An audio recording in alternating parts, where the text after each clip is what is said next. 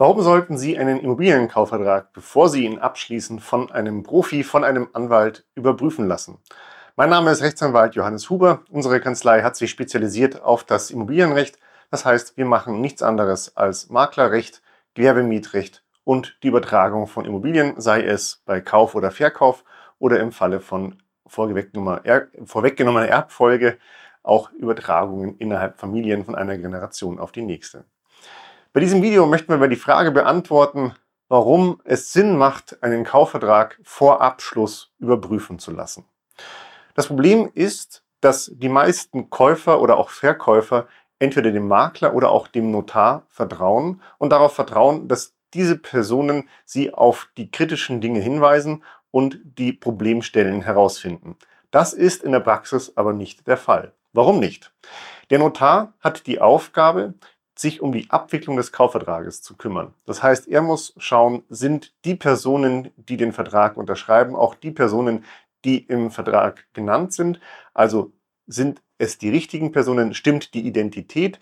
Wenn hier mit, äh, Vertretungen und Vollmachten gearbeitet wird, muss der Notar auch schauen, dass das äh, korrekt abläuft, dass also zum Beispiel der Geschäftsführer einer GmbH auch tatsächlich der Geschäftsführer ist, dass er im ähm, Handelsregister als Geschäftsführer eingetragen ist oder wenn nicht der Geschäftsführer handelt, dass eben auch diese Person, die für die GmbH handelt, eine entsprechende Vollmacht hat und wirksam diesen Vertrag abschließen kann. Auch die Abwicklung des Vertrages, also sprich die Fälligkeitsmitteilung, die Mitteilungen an das Grundbuchamt, an das Finanzamt, auch an Grundschuldgläubiger, damit die die Löschungsbewilligungen abgeben. All das übernimmt der Notar. Dafür ist der Notar zuständig. Das heißt, der Notar schaut, dass die Formalitäten stimmen und dass der Vertrag auch tatsächlich rechtlich vollzogen werden kann. Er schaut sich aber nicht an, wie ist der Zustand der Immobilie, stimmt das was ähm, hier verkauft wird, auch mit der Realität überein. Er schaut nicht in die Teilungserklärung und prüft ab, ob eben der Ist-Zustand auch dem Aufteilungsplan entspricht. Er prüft auch nicht, ob ähm, irgendwelche Instandhaltungsmaßnahmen anstehen, die hohe Kosten ver verursachen können. All solche Dinge schaut sich der Notar nicht an, sondern wirklich nur hier die Formalitäten und die Abwicklung des Kaufvertrages.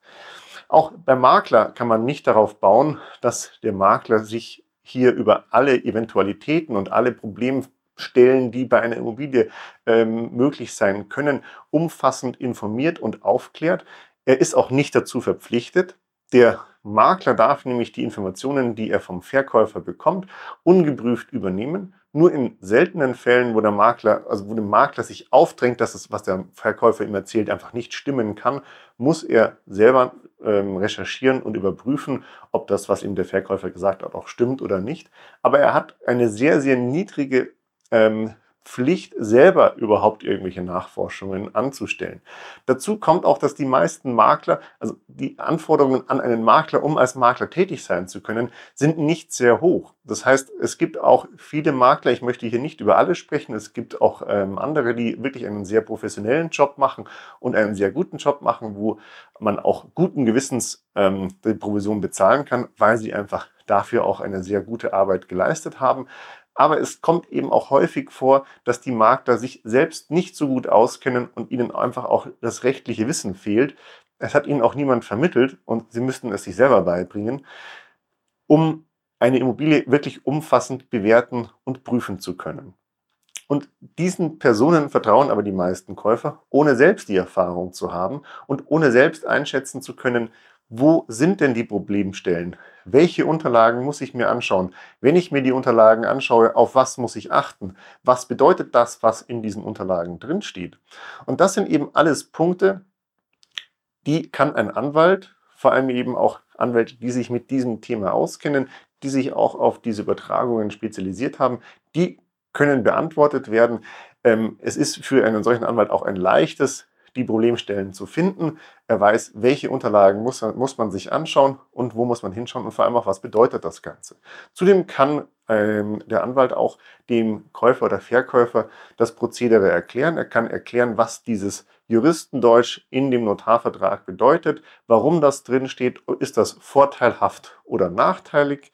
Ähm, kann man es so stehen lassen? Ist es eine übliche Formulierung oder ist es eher ungewöhnlich und man sollte über diese Formulierung nochmal sprechen und vielleicht auch ähm, noch irgendwelche Formulierungen mit hinzunehmen, Regelungen mit hinzunehmen, die in dem Vertragsentwurf, der normalerweise vom Notar kommt, eben fehlen, die aber wichtig sind, um die Rechte und Pflichten der jeweiligen Parteien auch vollumfänglich in dem Vertrag zu regeln.